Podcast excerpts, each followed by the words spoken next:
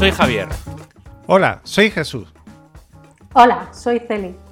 ¿Cómo va la cosa?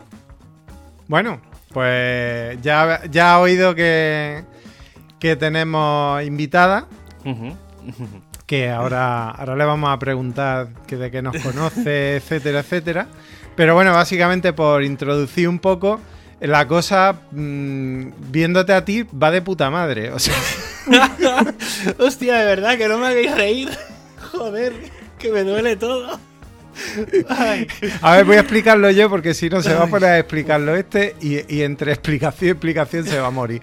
Eh, eh, básicamente tiene un- una pequeña dolencia Hostia. eh, vírica, eh, vamos, que tiene un- un- una, lo que se llama una culebrina Una culebrina, sí. y te está jodiendo bastante. Llevo cuatro días sin currar. O sea, solo con eso te digo. O sea, me siento para hablar porque es lo único que puedo hacer, mover piernas y brazos. Pero sí, bueno, voy a poner un poco de contexto. Hace, llevo tres o cuatro semanas diciendo que estoy un poco saturado. ¿Vale? Pues la semana pasada peté directamente. O sea, fue como una. O sea, pero petar de petar de no puedo hacer nada. O sea, estoy completamente desconectado. O sea, tengo como mil podcasts pendientes de escuchar. No sé, solo con eso no veo. O sea, no veo ni series, porque es que de verdad que es que no doy para más. O sea, estoy sentado quietecito en una silla sin moverme. Ya está, no, no. o Eso sea, ya sí que es que está grave, ¿eh? No, de verdad que es. O sea, aparte, para mí, quizá lo peor de todo, ya hablaremos dentro de tres o cuatro programas cuando ya esté bien. Pero quizá lo peor de todo es eh, cuando te engancha el nervio. O sea, porque, bueno, esto es un virus que va asociado a un nervio, normalmente se pone por el tórax y va de la mitad de, digamos, desde la columna hasta la mitad delante. Y, y entonces es un, es un, es un- es el, se supone que es el mismo virus de la varicela.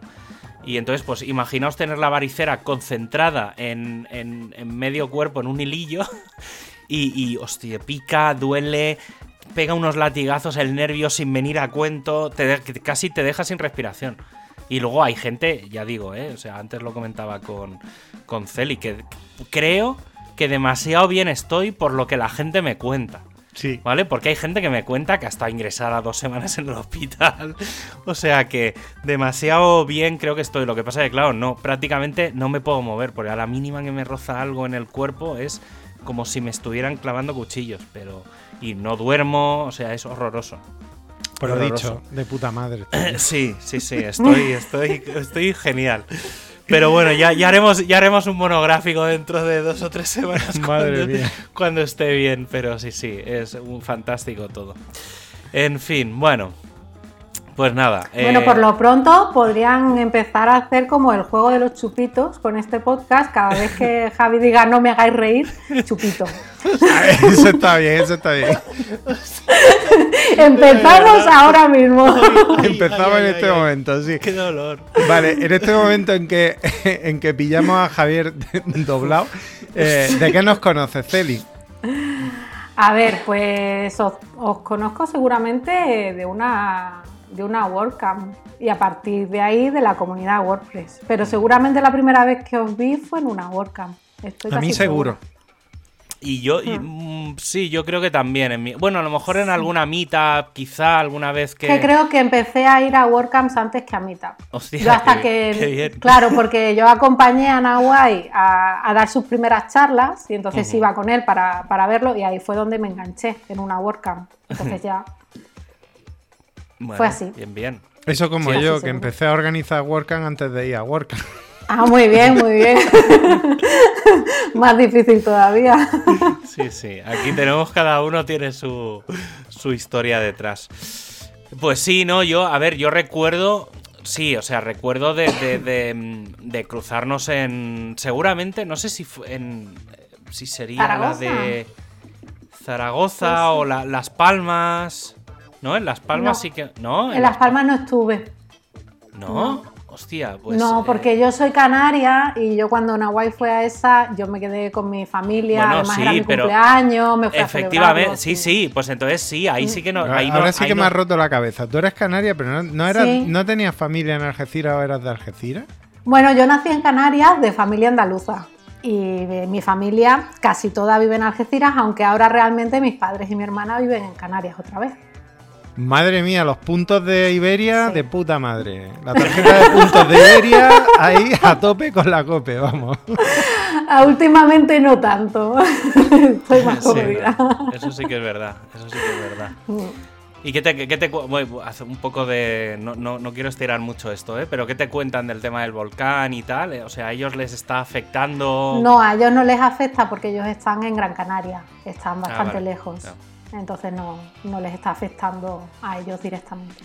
En general no le está afectando al resto de las islas porque como se está yendo hacia el Atlántico todo, no, no les afecta. Mm. Es solo bueno, La Palma. Bueno. Pues yo recuerdo ese viaje, ¿eh? O sea, a lo mejor fue en el vuelo de ida o en algún momento, pero... Ah, eso sí, eso sí puede ser. es que yo, yo recordaba que, que, no, que no estaba... O sea, recuerdo que te fuiste con tu familia... Pero antes... Antes fue Zaragoza. Antes fue Zaragoza. Ya, ahí ya mi memoria de pez. Todo empezó en Zaragoza. Sí, no, pero que, que, o sea, recuerdo, sí, es, muy probable, o sea, recuerdo que nos conocíamos de antes del viaje este a, Las Palmas, pero tengo, o sea, tengo como ese recuerdo del, hmm. de la WordCamp de Las Palmas, de ahí sí que tener como mucha más eh, relación. Y luego en, en Galicia en Pontevedra, ah, que también, que ahí tuvimos también bastante bastante relación en, aquella en aquella siguiente WordCamp, pero bueno, y luego mm. después de eso, bueno, sí, las, las meetups ahí en, en Tarrasa y tal. Pero en bueno. Granada también. de hecho, allí veo un patito de Granada. Sí, bueno. bueno, de, esta conversación saca, sacan conclusión nuestros oyentes de que eh, vea una WordCamp y conocerá gente. Sí, pero bueno, yo creo, yo creo que sí, pero yo eh, en, el fondo un poco la gente que está viniendo, que, sí que como Nexo, eh, yo creo que sí, que es un poco el mundillo WordPress, pero tampoco al final no hablamos de WordPress con nadie. Es decir, que, eso yo creo que también es un punto bastante interesante de vas a una WordCamp a conocer gente no teniendo por qué... o sea, sí que tienes ese punto de nexo que mucha gente pues utiliza WordPress como herramienta, pero que no tienes que ser profesional del mundillo. Es decir, que hay gente que simplemente... En absoluto, yo no lo soy. No, o sea, que... Sí, sí. ¿Y para, para qué usas? ¿Para qué usas tu WordPress? A nivel usuario. Yo uso WordPress a nivel usuario para, para escribir, sobre todo, para. Mm, yo soy copywriter y entonces entre mi propia web, entre un blog de viajes que tengo, y las asistencias virtuales que hago a una serie de clientas, pues uso WordPress todos los días a todas horas. Entonces, sin WordPress no sé cómo haría mi trabajo, la verdad. ¿Y el, y el, y el blog de viajes este? De, es, O sea, que, eh, ¿por dónde? O sea, bueno, pues por ahí empecé. Ahí, ese fue mi primer contacto con WordPress, fíjate. Eh, fue cuando todavía eh, trabajaba en un laboratorio, porque yo antes trabajaba por cuenta ajena, soy científica y trabajaba por cuenta ajena en un, laboratorio. Em, pues cuando ya me aburrí y quería cambiar de vida, lo que me apeteció hacer en mis ratos libres fue escribir un blog de viaje, porque lo que me gustaba era viajar. Aquí podemos hacer una inserción, escúchate el programa de Nahuay, porque es como vidas paralelas. Sí. Pero sí, sí. encadenadas, vidas encadenadas. Claro, claro, entenderéis un poco el, tema este del pasado científico de, de Celi también. Sí, sí. Y nada, y ahí empecé a. Nahuay me montó un WordPress para practicar él, porque él estaba empezando a, a jugar con WordPress, me lo montó él, yo empecé a usarlo como usuaria y, desde aquí hasta desde allí hasta aquí. ¿Y qué publicas de los de los viajes? O sea, ¿cómo, te planteas? ¿Cómo te planteaste? planteo, pues mira, yo lo que tenía ganas de escribir era lo que a mí me hubiese encontrado, gustado encontrar antes de hacer un viaje. Entonces, a mí me, me gusta mucho investigar, cada vez que hago un viaje me lo, me lo planeo un montón, eh, miro un montón de cosas, decido, o sea, siempre tengo como una especie de hoja de ruta, ¿no? Que luego puede cambiar o no, pero hago bastante investigación previa. Entonces, mis artículos es lo que a mí me hubiese gustado encontrar de una sola vez antes de hacer el viaje. Yo lo escribo después de haberlo vivido. O sea, eres... Entonces es más información un poco más práctica y no simplemente contar cómo me ha ido a mí. O, sea, ahorrarle, bueno. ahorrarle el tiempo al lector para que no tenga al menos a alguien. Sí. Sí, al menos a alguien que le guste viajar como a mí. Claro. Eso está muy bien, porque a mí no me gusta prepararlo. sí, es que claro, ahora a eso voy. Yo no preparo, normalmente no suelo prepararme nunca nada cuando viajo. Es decir, bueno, a ver, miento. A mí sí me gusta prepararlo. Lo que pasa es que no tengo tiempo y me agobia mucho, entonces no lo hago. ¿Ves? Yo no. O sea, yo, yo suelo improvisar bastante todo cuando voy de viaje. O sea, obviamente el alojamiento, el, el vuelo, pero luego sí que a lo mejor sabes dos, tres cosas a ver, que seguramente son las cosas que, todo el mundo va a ver y que no debería, debería de ver otras cosas, pero, pero sí que es verdad que no... Sí que me, mola investigar, ¿eh? A veces, incluso cuando no voy a viajar o cuando, cuando sé, yo qué sé, alguien que va a algún sitio y tal, te pones a mirar, a mirar, a mirar, en plan, algún día que vaya a este sitio, pues acabo, no sé, navegando mucho, pero, pero sí que es bastante, es bastante interesante. Y lo enfocas mucho a, mm, a, a, los. O sea, a explicar lo más habitual o, te gusta un poco ir más de callejeo así de... A ver, eh, como los hago siempre a posteriori, hablo de, de, lo que yo hago. Y yo lo que suelo hacer casi siempre, no soy mucho de meterme en museos o de visitar eh, sitios muy comunes, soy de, de hacer rutas de trekking y de, visitar sitios con vistas, de subirme a sitios, de, em, de, callejear mucho, de probar mucho la comida, de probar restaurantes, probar bares, eh, un poco gastronómico. Entonces soy de, patear los sitios y de, y de gastronomía. Sobre todo. mucho turismo de, montaña, de pueblecitos pequeños perdidos en medio de la nada. Sí, tipo de cosas. sí. sí. Bueno, y, Hay gente que incluso, me porque hay veces que, escribo como rutas, ¿no? Bueno, que me monto una ruta y luego monto unos cuantos artículos y luego uno que los engloba a todos, en plan ruta. Y hay gente que, que me escribe luego diciendo, oye, que me he hecho tu ruta y está súper bien, ¿sabes? O sea, que realmente si no tienes tiempo y tienes... Eh, te gusta más o menos ese tipo de viaje, puedes cogerte la ruta ya montada y te la haces y, la disfrutas. Y, una pregunta, ¿y tú le, dedicas mucho, o sea, quiero decir, eh, porque, a ver, eh, yo mm, también eh, montamos en un momento dado, mi mujer y yo montamos algo, pero al final no, no lo sacamos porque pues, se quedó a medio montar y está ahí todavía medio atrancado. Pero todo es por el tiempo, al final. Hmm. Me imagino que tú ya tienes cierta, mm, cierta habilidad a la hora de, plan, de planificar y escribir, o le dedicas mucho tiempo a la hora de escribir algo. Pues, un artículo, mucho mimo, mucho. Porque hay que meter las fotos, investigar, etcétera. Sí, sí, yo le dedico bastante tiempo y le dedico mimo, pero sobre todo porque es como mi, es como mi diario de viaje. Entonces, a mí me gusta que esté bien.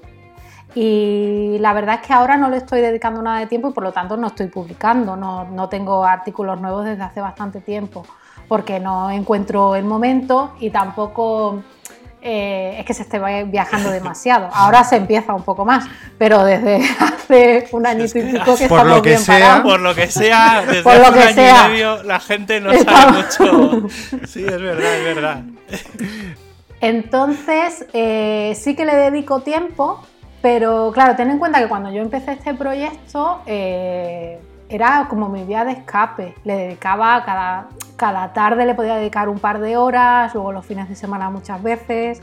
Eh, aprendí, eh, o sea, practicaba con este blog todo lo que yo iba aprendiendo sobre copywriting. Entonces, claro, para mí era un, método de, de práctica, de desfogarme y de probar cosas y como era todo mío podía hacer lo que quisiera.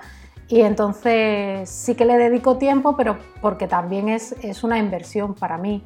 Eh, a nivel personal, a nivel eh, de ganar experiencia Y, también los afiliados siempre dan un poquillo. Hombre, los afiliados. Ahora no tanto, claro. Dan, felicidad también. y seguro que te preguntarán eh, en la familia, oye, ¿no habrás estado por tal sitio? ¿O vas a ir a tal sitio que quiero ir he yo? Escrito, he escrito artículos, muchos artículos son a petición de gente que, ay, que me acuerdo que estuviste en, pues no me acuerdo, en Costa Rica, por ejemplo. El de Costa Rica, que fue un éxito, fue un amigo que me dijo, oye, mi padre quiere ir a Costa Rica, ¿no tendrás un artículo sobre eso? Y le dije, ah, pues te lo escribo. Y... turismo, a demanda, ya es, eso ya me parece increíble. No, porque claro, si yo tengo un montón de destinos donde he estado, pero todavía no he escrito porque no me ha dado tiempo. Entonces, si alguien me dice, oye, pues me, interesaría mucho que me hablaras de tal sitio, pues aprovecho y escribo el artículo. Oye, pues ahora que dices eso, has estado en un montón de destinos, no has escrito, pero con el paso del tiempo la memoria se va diluyendo un poco. ¿Cómo, cómo haces tú? ¿Escribes durante los viajes? ¿Tomas notas? Haces... Tengo un diario, siempre llevo encima un cuaderno y tengo ah, un diario diario. Todas las noches escribo lo que he hecho ese día. Ah, y todas las cosas que me pueden servir para el blog. Sí, lo hago desde, desde el inicio, desde que empecé a viajar por mi cuenta siendo adolescente y, y, entonces tengo un montón de libretas ahí. Eh, solo tengo que ir a la libreta a mirar y refrescar, porque a veces se han cerrado cosas o algo ha cambiado. Entonces hay que refrescar online, pero sí que tengo la ruta, la tengo escrita. Fíjate, para mí el diario son las fotos sí, eso, iba a decir. Pero porque yo soy muy compulsivo mm, haciendo fotos. Además hago fotos muy absurdas a veces de, de, la placa que hay en un sitio, en una puerta, un monumento, una cosa así.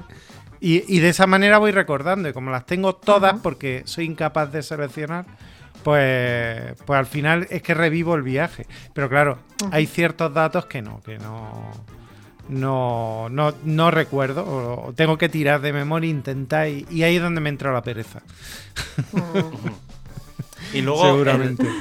El, el, o sea, cuando te planteas un viaje de estos por la montaña o a un pueblo pequeñito o lo que sea, el, foco principal es em, la, ruta esta que vas a hacer, o sea, el, trekking o el senderismo ese que vas a hacer, o te lo planteas con un foco de, yo qué sé, voy a ver, voy a ir a...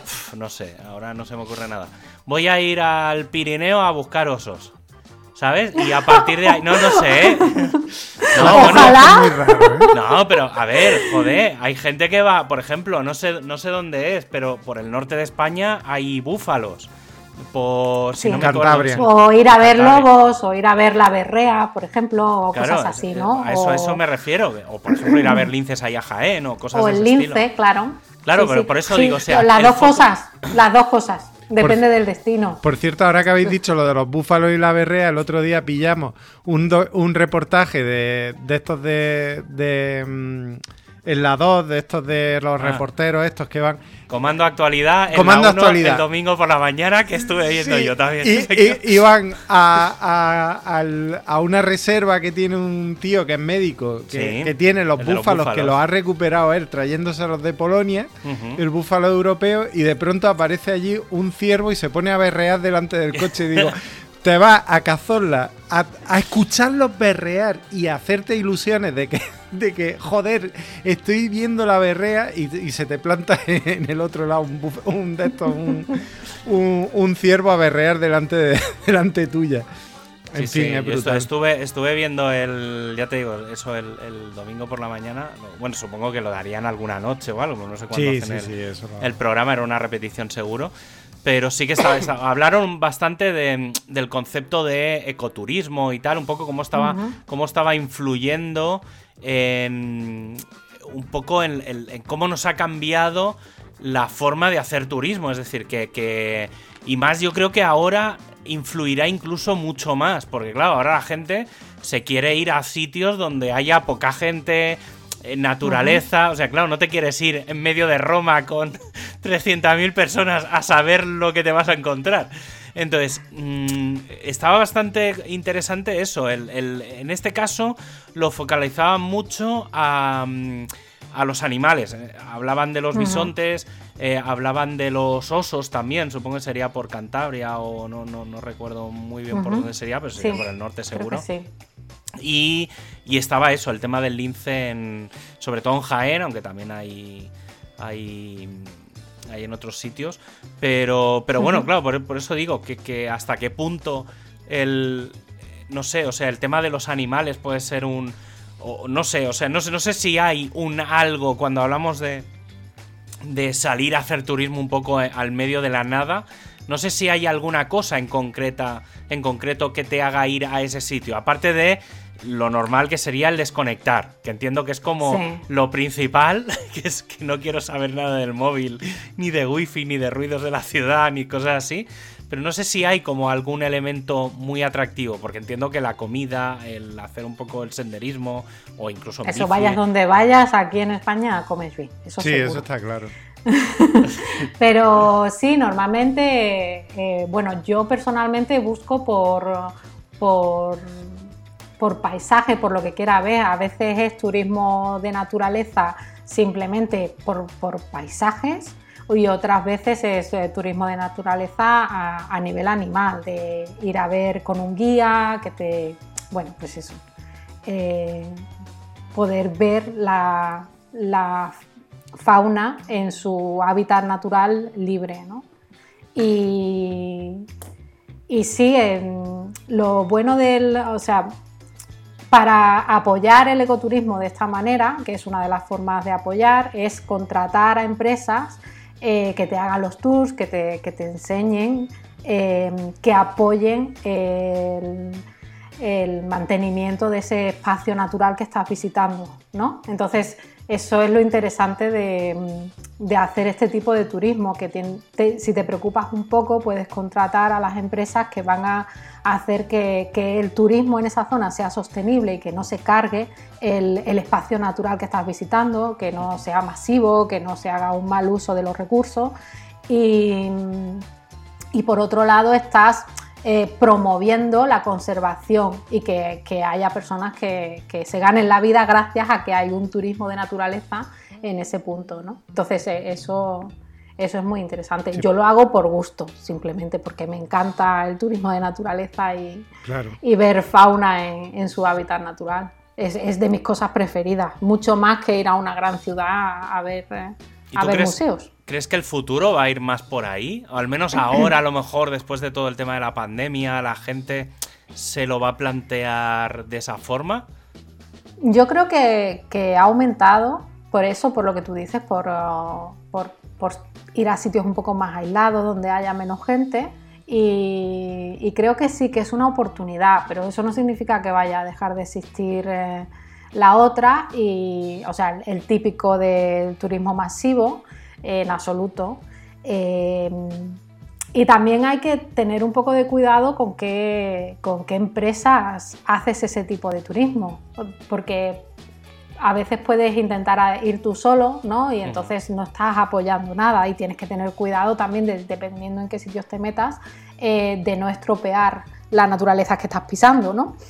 Y otras veces, a lo mejor sin darte cuenta, estás apoyando a empresas que no están realmente eh, devolviendo nada al espacio que estás visitando. Entonces, siempre está bien eh, mirar un poco si vas a contratar a ese tipo de empresas, si, son sostenibles, si están acogidas a algún, algún programa de, conservación y ese tipo de cosas. En ese caso, ¿tú tienes, ¿tú tienes sitios de referencia donde te informe un poco de...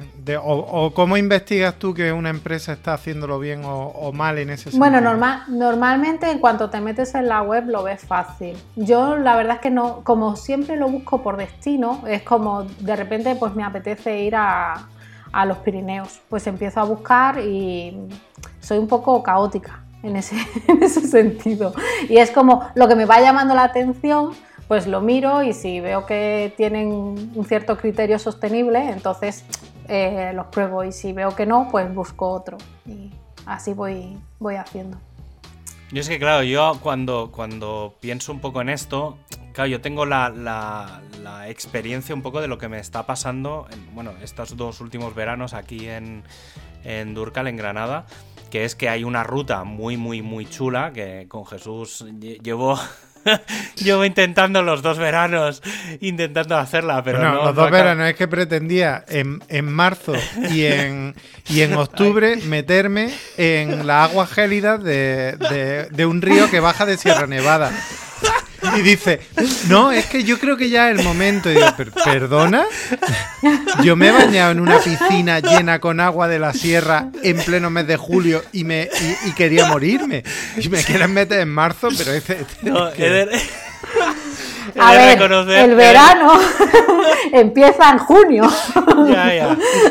No, he de reconocer, sí que es verdad que. No, pero bueno, sí que hemos hablado de hacerlo en junio, julio, agosto, incluso en septiembre, que todavía es aceptable, porque en septiembre no, ha llovido, no suele haber llovido, entonces Sierra Nevada todavía está. Lo que pasa es que no hay mucha agua. Pero.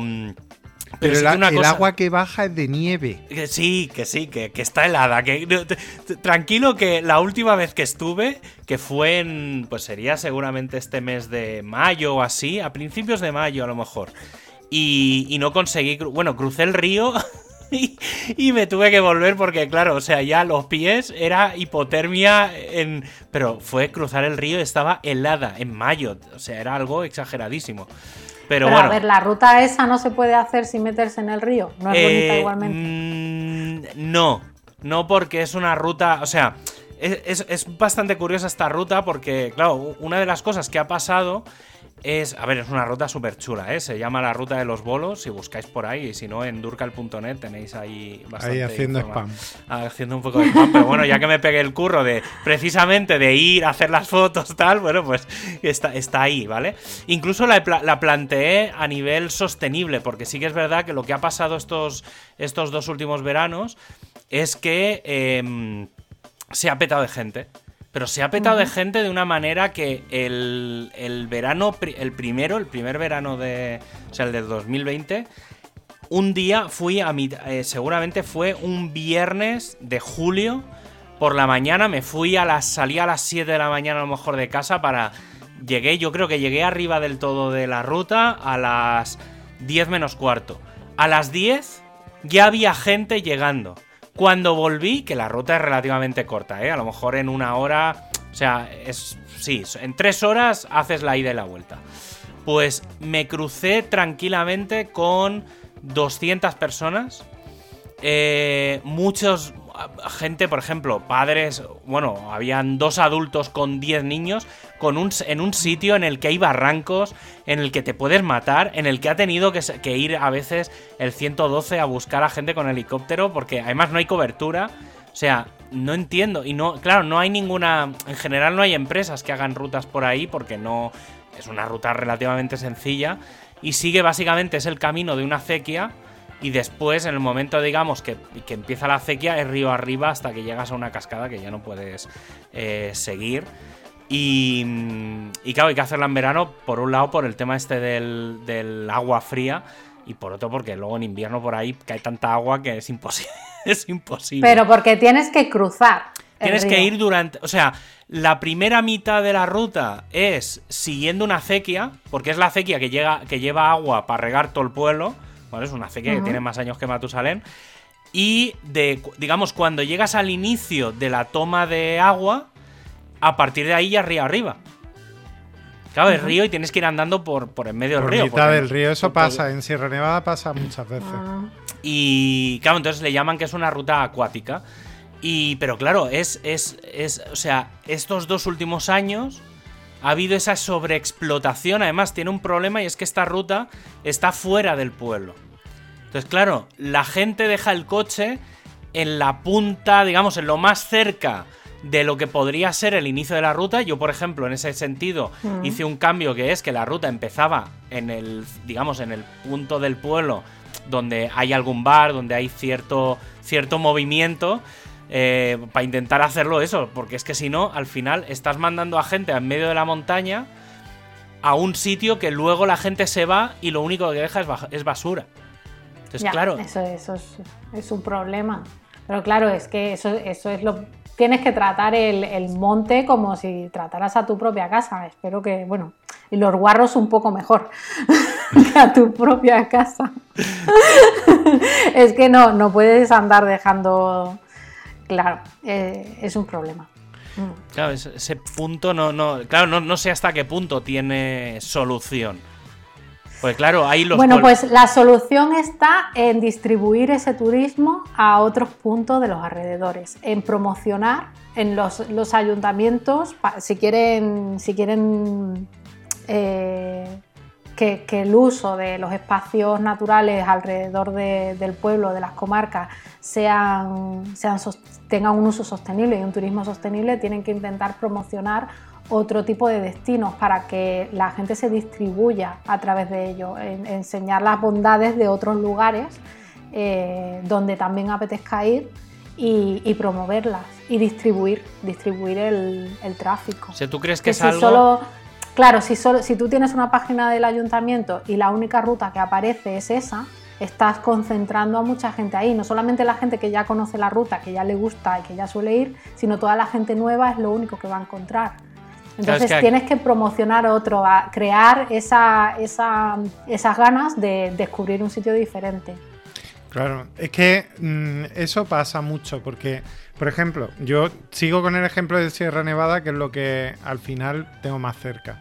Eh, cerquita. Claro, Sierra Nevada es muy grande, pero, pero los pueblos, pues a cada uno le toca casi siempre un barranco o dos barrancos y claro, ellos ahí tiene mm, lo, suyo, a lo mejor, un paraje, lo que sea.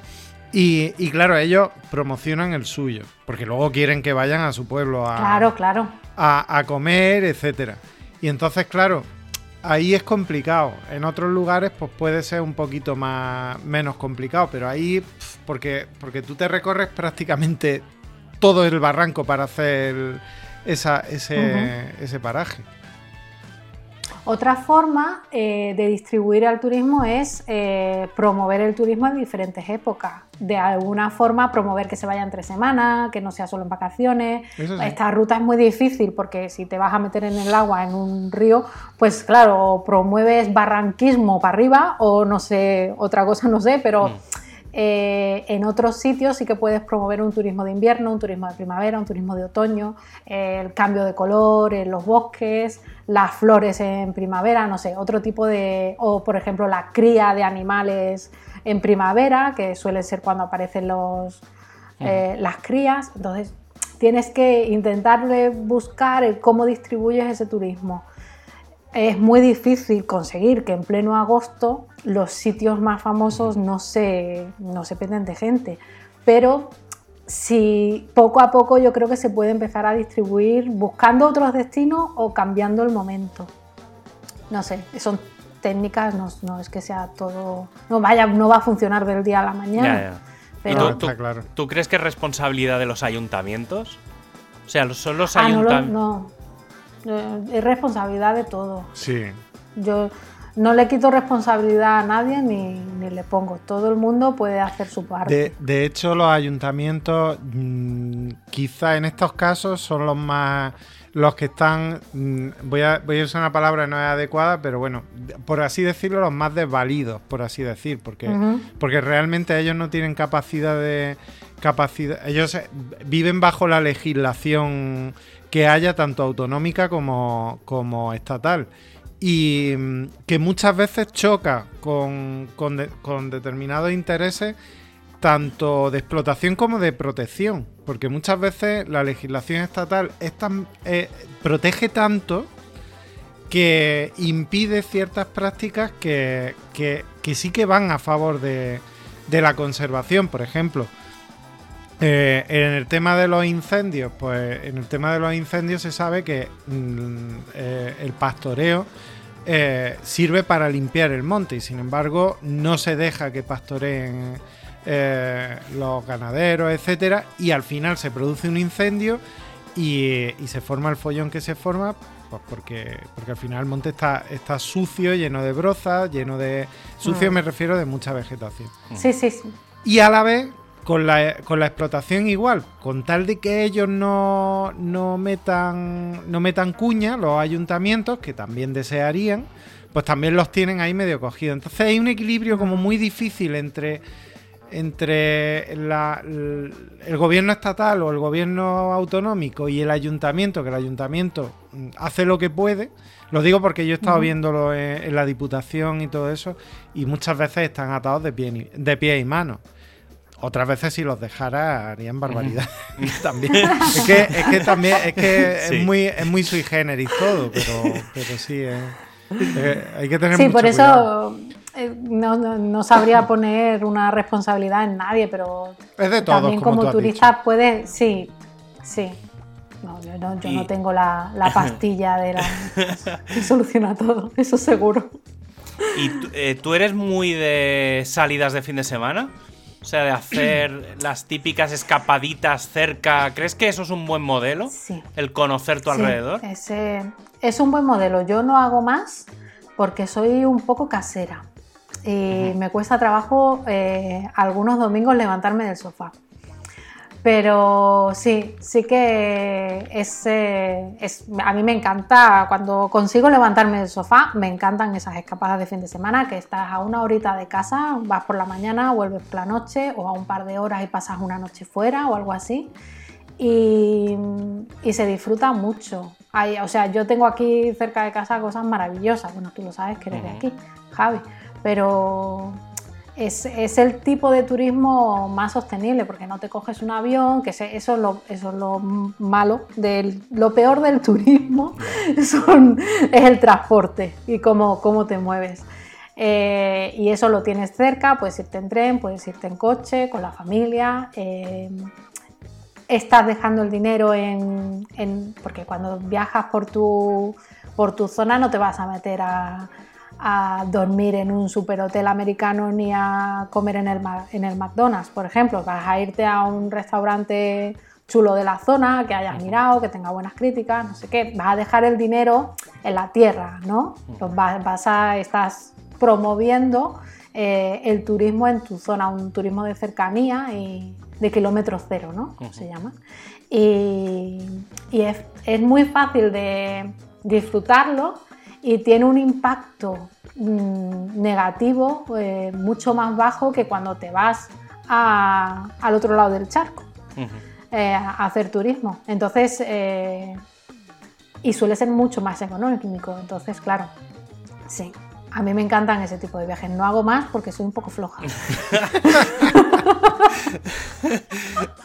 Pero hago, hago. Y así, eh, ¿qué, sitios, pensando un poco en la península o en, España en general, em, así algún sitio que digas algo que te sorprendiera tanto a positivo como a negativo? O sea, un o algún par de sitios, ¿eh? Uno que te dijeras, hostia, esto no era lo que yo me esperaba para bien, y, y otro que fuera, hostia, esto no es lo que me esperaba para mal. Pues eh, no, para mal no sabría decirte. Es que a mí siempre me, siempre me acaban superando los sitios a los que voy. Yo me hago la idea de cómo me lo voy a pasar y luego me lo paso mucho mejor y, todo es más bonito en persona que en fotografía. Y, la verdad es que me cuesta trabajo decirte. Realmente es que en, España tenemos unos, unos, sitios espectaculares. Es que me, te, te podría decir todos en donde he estado. Es que me encanta todo. Y y supongo que también es porque me preparo bastante el viaje que, y sé lo que me gusta, entonces ya lo elijo de antemano. Normalmente no me suelen... Eh, eh, me he quedado sin palabras. Eh, desilusionar. Normalmente no me desilusiona ningún sitio, me, suele, suele superar mis expectativas. Fíjate, eso me, recuerda una anécdota hace, varias semanas eh, nosotros como la familia por parte de mi mujer es, de Cádiz, pues nosotros vamos mucho por Cádiz. Y, en la última vez que fuimos, eh, dijimos, oye, pasamos siempre por Olvera, vamos a parar en Olvera. Y porque atravesamos toda la Sierra de Cádiz, que es preciosa y es muy turística en ese sentido, pero eh, y dijimos, venga, vamos a ir a Olvera. Y, subimos al, castillo, que tiene un museo chulísimo. De un museo sobre la, eh, sobre la frontera entre, entre Al-Ándalus y un poco contando la historia de la frontera entre Al-Ándalus y, Castilla. Y cómo era la vida en las fronteras, se centra mucho en eso, en la vida de la gente en una zona fronteriza. Bueno, pues estamos allí y de pronto eh, llega uno, bueno, llega una pareja, entran, salen, pero vamos, no tardaron ni cinco minutos y salía él diciendo, eh, como yo pensaba, este museo no vale un duro y no sé cuánto. Y yo, diciendo, ¿este tío dónde ha estado? Este, tío idiota. O sea, te, juro, te juro que el, museo es espectacular. O sea, está muy bien hecho. Es espectacular desde, el punto de vista de contenido. De lo bien musealizado que está. Lo bien que cuenta la historia. y, y de pronto sale el tío. Bueno, como yo pensaba, este museo es una mierda. claro, pero si vas con la idea de que no te va a gustar y normalmente no te gustan los museos y cosas así, pues claro. y haces turismo al azar, a lo mejor. claro, está, está predestinado a que te pasen esas cosas. Pero claro, cada uno tiene que conocerse a sí mismo y saber dónde, qué, qué tipo de.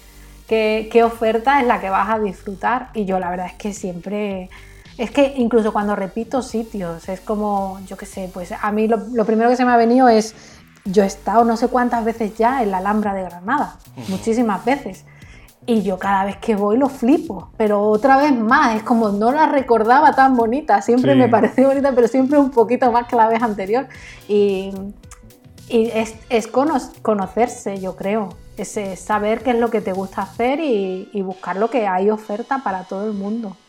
¿Tú crees mm, que, a lo mejor pasa que la gente que está muy acostumbrada a lo mejor a hacer ese turismo mainstream de ciudad, ¿vale? De, no, voy a Roma y voy al Coliseo, no sé qué, no sé cuánto. Voy a... Porque me han dicho que es lo que tengo que hacer. Claro, sí, un poco eso.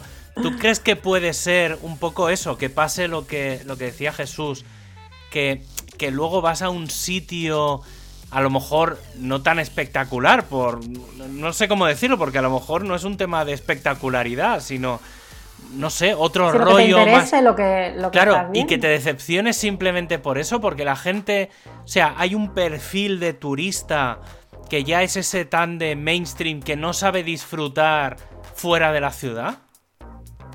Sí, pues puede haberlo, sí, supongo. La verdad es que eh, al final es, cuestión de, qué expectativas te hagas tú y, también de cómo, enfrentas el viaje, ¿no? Si, estás dispuesto a disfrutar de lo que venga y, aceptar que las cosas no son como te las has hecho tú en tu cabeza o como te las enseña la foto de Instagram con 20 filtros.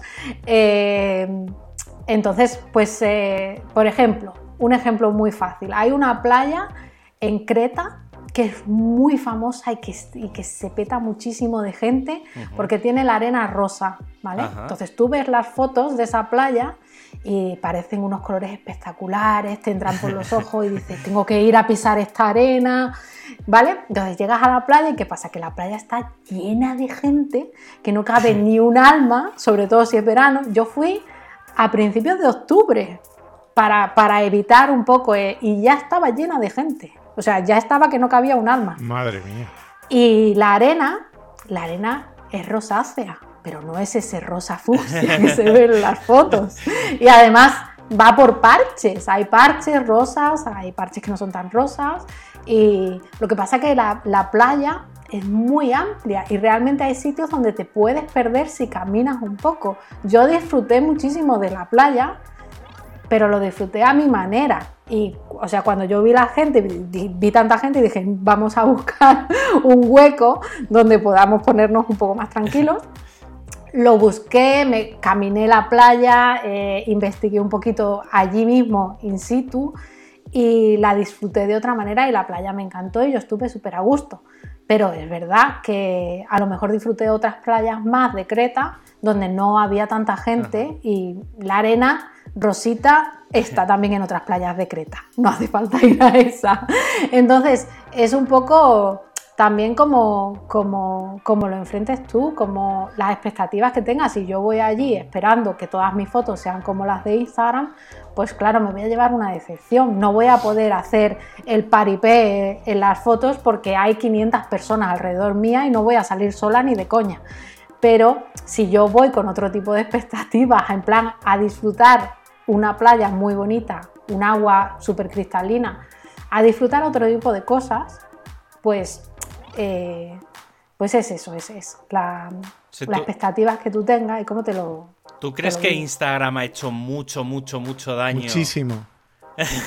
muchísimo daño. No hace falta ni que acabe la pregunta, Muchísimo daño. Les voy a contar una anécdota. eso hay, hay sitios que han sufrido mucho este turismo mucho más masivo por culpa de Instagram y que se han degenerado. Pero es que yo creo que hay turismo de Instagram. O sea, específicamente, mm. porque hace poco. Hay una isla, hay una isla que es eh, una isla que es solo para Instagram. ¿Qué dices? Hay una isla, yo no sé cuál es, no, sé cuál es, pero, pero es, es, que está todo pensado para Instagram, es la isla de Instagram. Es es yo no sé cuál es, pero la he escuchado. Yo que no estoy muy conectada con esas cosas, me he enterado, o sea que tiene que ser súper famosa. Sí, claro, yo os, os, así una anécdota un poco que tampoco tiene más, pero, pero precisamente un poco los dos, creo que, refleja muy claramente los dos tipos de turismo. O sea, ese turismo de mm. Instagram y, el, un poco el turismo más, más familiar.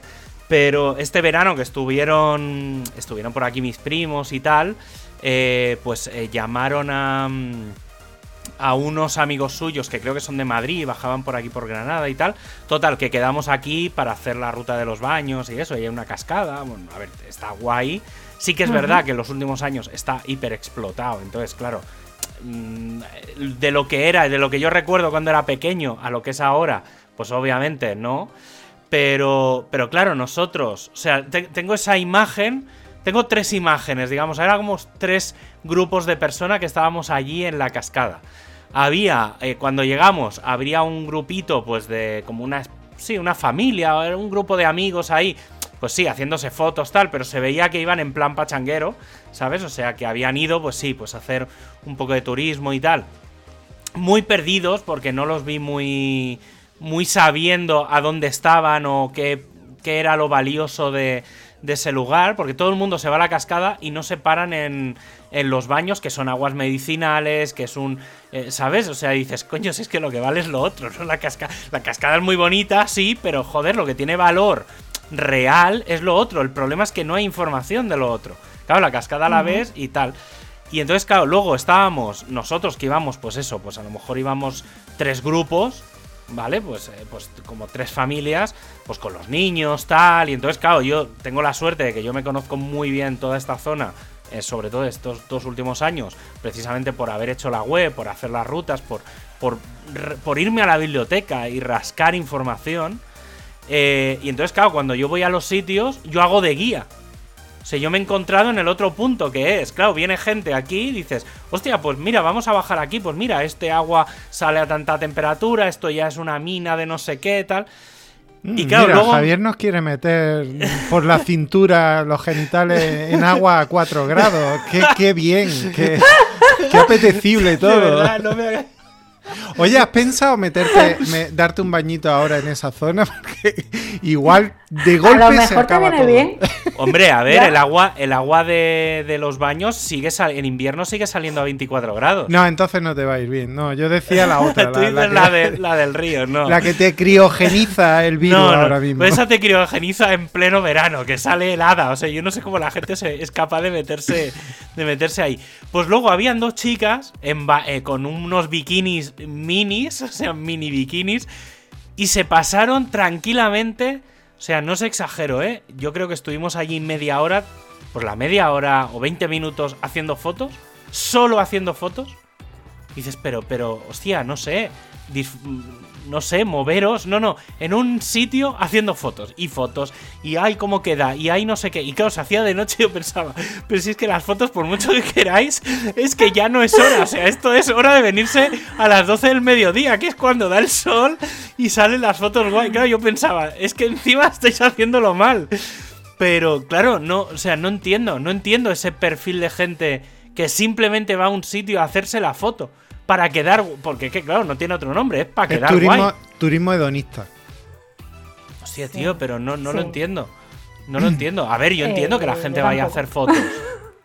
¿Vale? Bueno, Porque mira, yo- yo- mira el caso de.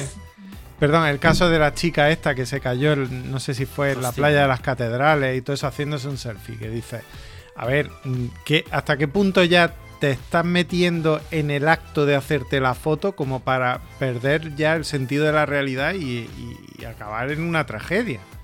Bueno, y el, y el- el lago ese que hay en medio de una montaña que se ve que tiene azufre o no sé qué, y entonces eso hace, hace que el agua sea como un azul súper extraño, y entonces la gente, claro, está, Pero es si te met- claro, y la gente es gilipollas, se baña ahí, luego, claro, luego unas irritaciones en la piel, acabas en el hospital, pero claro, pero tengo la foto. ¿Sabes? Dices, pero tío, ¿eres gilipollas? ¿O cómo? O sea, no, de verdad que no entiendo. O sea, no entiendo en qué momento Mm, No, es que no lo entiendo.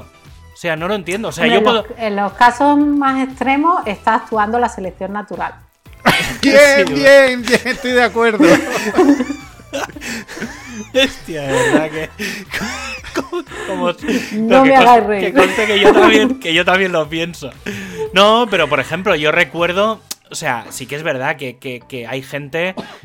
Y a mí me ha pasado, yo recuerdo cuando fui a París, eh, que estaba, pues sería el viaje de fin de curso de octavo, me llevé la cámara reflex de mi padre cuando hablábamos de cámara con carrete, ¿eh? O sea, de que me que llevé, yo creo que volví con tres o cuatro carretes de 36, con el pastizal que eso luego Sí. supuso en Sí, fotos. sí. Pero claro, hice un montón de fotos, creo que quitando un par de fotos con gente así en plan grupos y tal, el resto de fotos era... era mm, Eran de la- paisajes, de monumentos. Sí, monumentos, ciudad, tal. Ten en cuenta que, claro, es que nos- a nosotros, yo creo que, yo siempre pienso que he tenido mucha suerte de, de nacer cuando nací, porque no he sido adolescente en esta vorágine de redes sociales, del aparentar, de tener que enseñar en redes sociales algo que no soy. Entonces yo no siento esa presión, no me me deja disfrutar de mi vida y de mis viajes de una forma mucho más natural, ¿no? Que me hago una foto para el recuerdo, si es un sitio súper mono, me hago varias para quedar bien y tener una foto de perfil, pero ya está, no hago un viaje por la foto, hago un viaje porque me apetece vivirlo.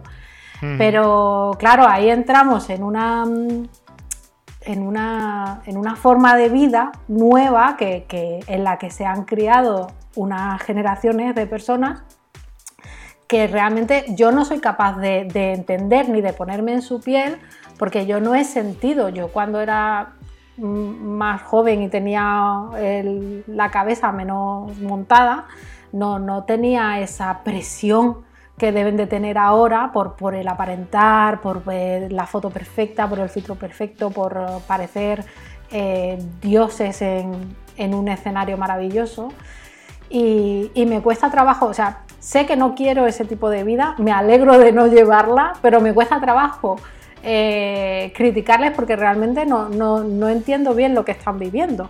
Creo que eh, ese tema ya me sobrepasa completamente y, Claro, y es un problema, yo creo. Pero en un que, que futuro... un problema. Claro, en un futuro, tú imagínate que mm, has ido a Roma, te has hecho una foto, has ido a París, te has hecho ahí la foto en la Torre Eiffel. O sea, al final te has hecho ya las fotos en todos sitios. Claro, ¿qué dice eso de, de como de, de ti como persona en un futuro? ¿qué, qué, qué esperas del turismo? Es que claro, es lo que no acabo de entender.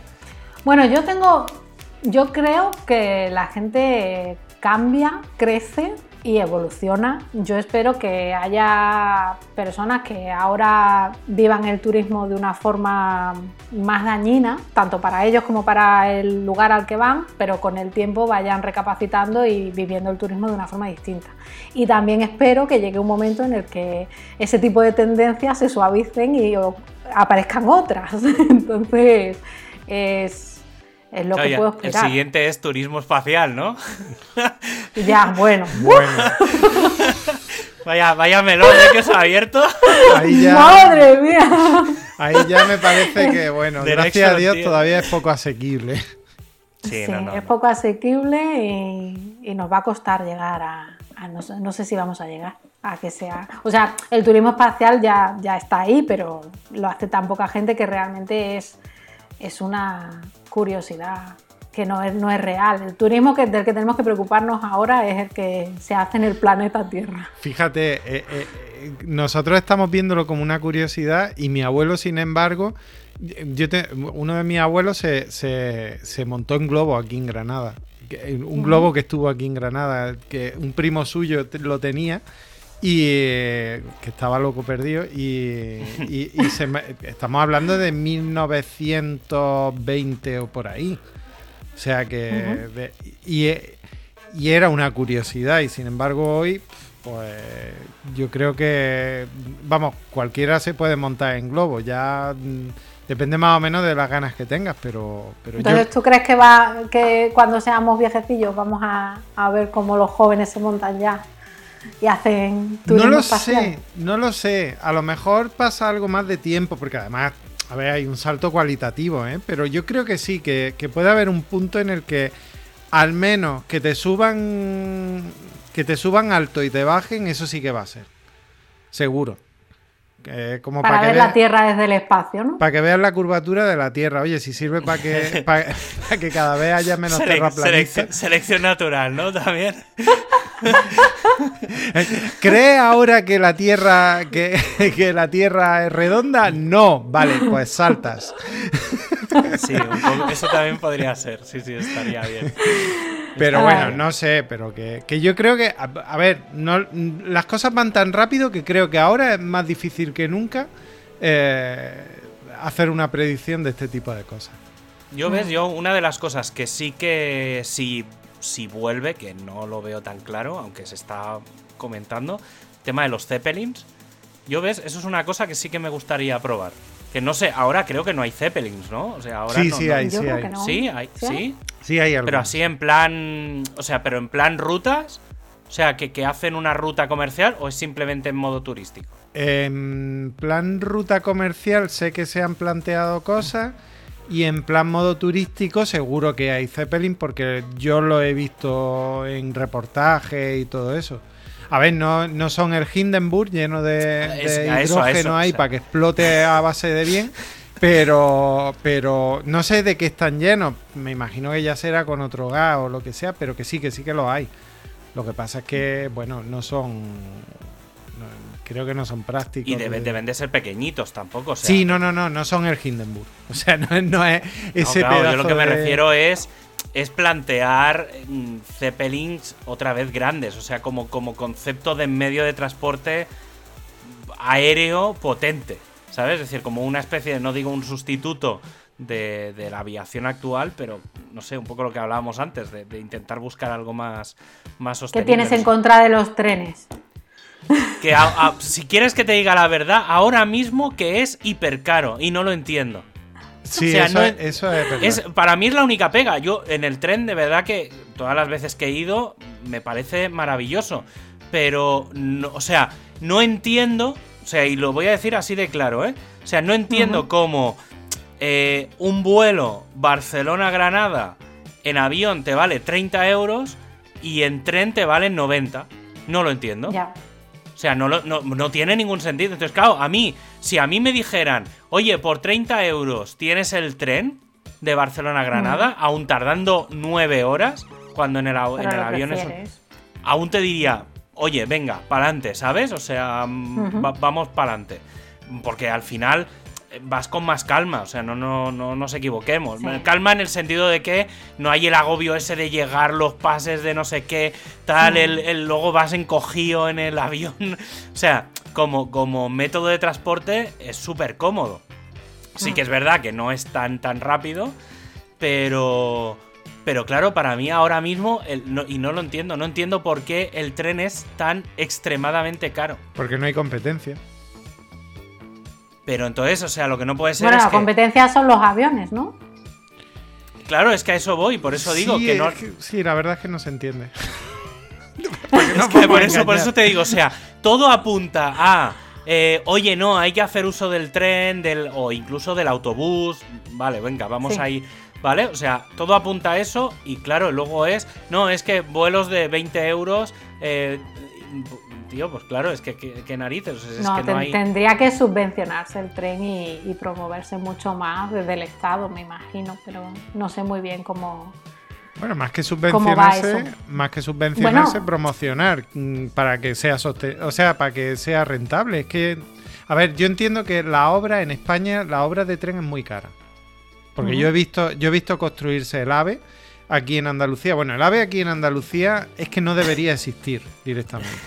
Sí, porque, no, es verdad. no, estoy de acuerdo. Es que, a ver, Andalucía tiene una orografía brutalmente complicada, lo mismo que no debería existir tampoco en, la, la primera línea fue la de Sevilla, ¿no? Que yo sepa. Claro, pero la primera línea. Pero la primera línea eh, sortea un poco, sortea un poco la orografía. Bueno, tiene una parte jodida pero, pero no es la parte más dura de, la orografía de...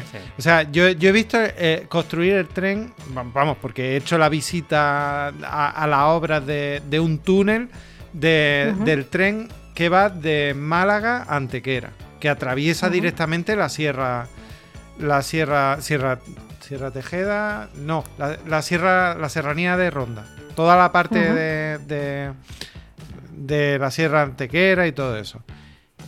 Eso es una brutalidad. O sea, pero una brutalidad mm, increíble.